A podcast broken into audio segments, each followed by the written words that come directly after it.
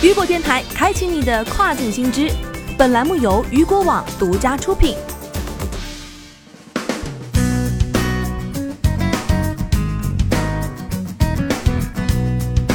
Hello，大家好，欢迎大家收听这个时段的跨境风云。那么接下来的时间将带您一起来关注到的是 eBay 更新 GSP 项目卖家政策和条款。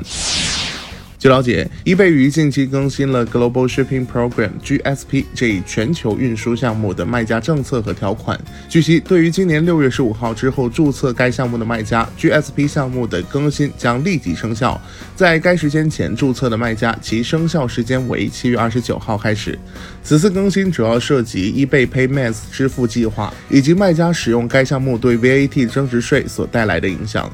该项目中政策更新后，对于买家使用 PayPal 付款的订单，卖家应立即发货。对于 VAT 增值税而言，此前卖家参与该项目的产品，默认为英国国内供应，对英国 VAT 政策遵循。若卖家可通过文件证明产品用以出口或运往其他欧盟国家，则可能需要对其他国家增值税政策遵循。该项目更新后，关于增值税计算，eBay 方面的描述只有 GSP 产品默认英国国内供应。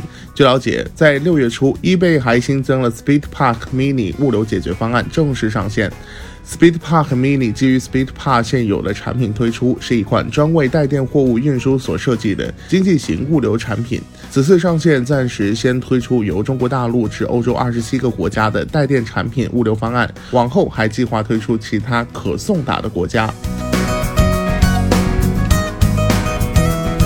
好的，以上就是这个时段雨果电台给您推送到最新一期的跨境风云。想要了解更多跨境电商资讯，您还可以持续关注到雨果网。我是大熊，我们下个时段见，拜拜。